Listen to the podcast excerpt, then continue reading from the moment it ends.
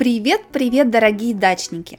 Добро пожаловать в клуб «Русская дача» для самых позитивных и мотивированных людей, где мы изучаем русский язык только на русском языке. Нас уже 550 человек! Ура-ура! И если ваше кредо по жизни всегда продолжать учиться, вы в правильном месте. Сегодня мы будем говорить о детективах, о лексике детективов. Детектив – это книга или история о каком-то преступлении. Преступление – это что-то криминальное. Мы посмотрим с вами лексику детективов, как рассказать о детективе.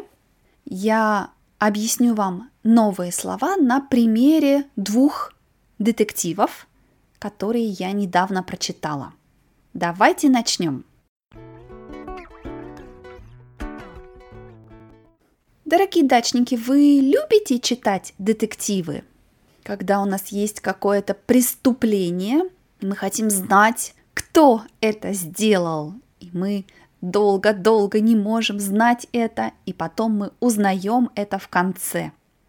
Это всегда интересно, потому что мы хотим знать правду. Преступление, преступление – это что-то нелегальное. Это что-то, что сделал человек и что он или она не должны были делать. И что обычно нельзя делать. Например, убить другого человека – это преступление. Или взять, украсть машину или украсть телефон, украсть вещь. Это тоже преступление. Украсть значит взять что-то, что не наше.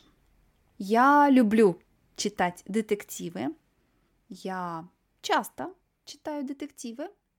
Я очень люблю Агату Кристи.